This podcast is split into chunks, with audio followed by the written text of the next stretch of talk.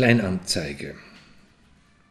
Es ist unerträglich, mit ansehen zu müssen, dass der Geliebte verheiratet ist. Noch schlimmer sind seine Versprechungen, er werde sich scheiden lassen. Das sagt er bereits seit fünf Jahren. Geschehen ist bisher nichts. Nach wie vor fährt er heim zu seiner Ehefrau.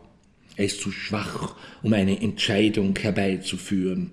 Immer wieder versichert er mir, er wolle lieber mit mir leben als mit seiner Ehefrau, die ihm längst lästig geworden ist.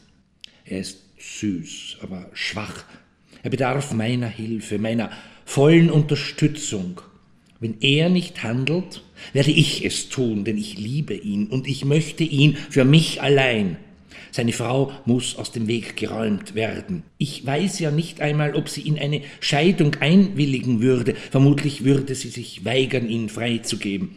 So gut kenne ich sie, obwohl ich sie nicht wirklich gut kenne. Bloß dann und wann habe ich sie gesehen, mit ihr ein paar Worte gewechselt im Supermarkt, denn ich weiß, wo sie einkauft. Sie kocht nur selten für ihn, kauft immer Fertiggerichte, die sie in der Mikrowelle wärmt. Genauso aufgewärmt ist ihre Ehe mit Vic.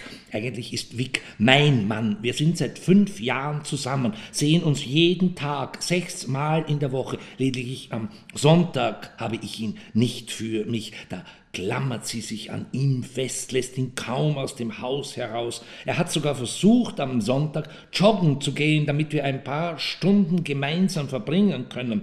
Immer wieder fallen ihr neue Argumente ein, ihn festzuhalten, sich an ihn zu klammern. Dabei wäre sie ihn am liebsten los, bloß gesteht sie das um nichts in der Welt ein. Sie ist eine Lügnerin, noch dazu eine schlechte. Auf einer Party bin ich ihr einmal über den Weg gelaufen. Das heißt, eigentlich ist sie mir über den Weg gelaufen, wo hier die Toilette sei soll sie sich doch anpinkeln, ich hätte nichts einzuwenden. Ihre nassen Klamotten muss sie daheim wechseln. Dazu müsste sie nach Hause fahren. Was sage ich? Nach Hause.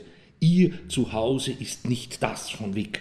Eigentlich wohnt er mehr bei mir, seine Anzüge und Hemden und Krawatten hängen in meinem Schrank, seine Unterhosen und Socken liegen neben meiner Wäsche, den Strümpfen und Slips.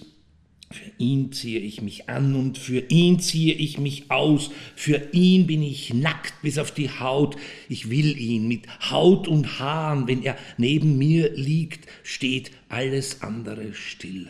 Sein Atem vermischt sich mit meinem, so soll es sein. Wick auf mir und in mir, sein Geruch lässt mich feucht werden.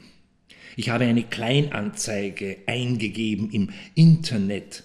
Da muss sich doch jemand finden lassen, der sich Fünftausender verdienen möchte, leicht verdientes Geld.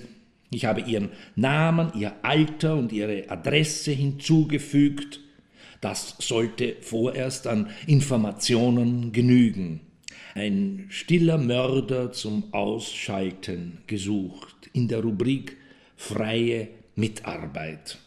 Drei Zuschriften habe ich erhalten. Sie dachten wohl, es handle sich um Schreibarbeiten. Entweder können Sie nicht lesen oder Sie haben sich gut getarnt, um mit mir in Kontakt zu gelangen und den Auftrag auszuführen. Die Anklage lautete auf Anstiftung zum Mord.